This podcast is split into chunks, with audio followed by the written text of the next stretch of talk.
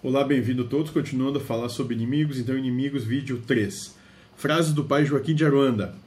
Os teus inimigos, que são os teus melhores amigos. Não, perdão. Os teus inimigos, que são os teus melhores amigos, porque te geram trabalho, oportunidade de quitar karmas, passando por oportunidades em que você possa amar universalmente. Quanto mais você fomenta a raiva do seu inimigo, mais atiça a raiva nele. Espiritualmente, você manda energia desse padrão a ele. Apaga fogo com gasolina. Né? E, e aqui está. É a mesma coisa que o Cristo disse quando, quando perguntado para ele: ah, Senhor, se me ofenderem, eu devo perdoar sete vezes a ofensa?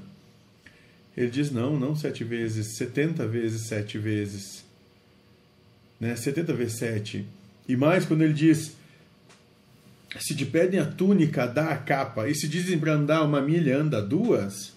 É isso que ele está dizendo: é ter boa vontade com aqueles que que estão nos entregando isso. Porque assim a gente deixa com eles o que é deles não toma para a gente e mais, ainda se dá o exemplo. Dizer, não tem problema, vamos lá, é um, tá, então dá, é um mais um. Ah, tu vai me dar a direita, bom, vou dar a esquerda.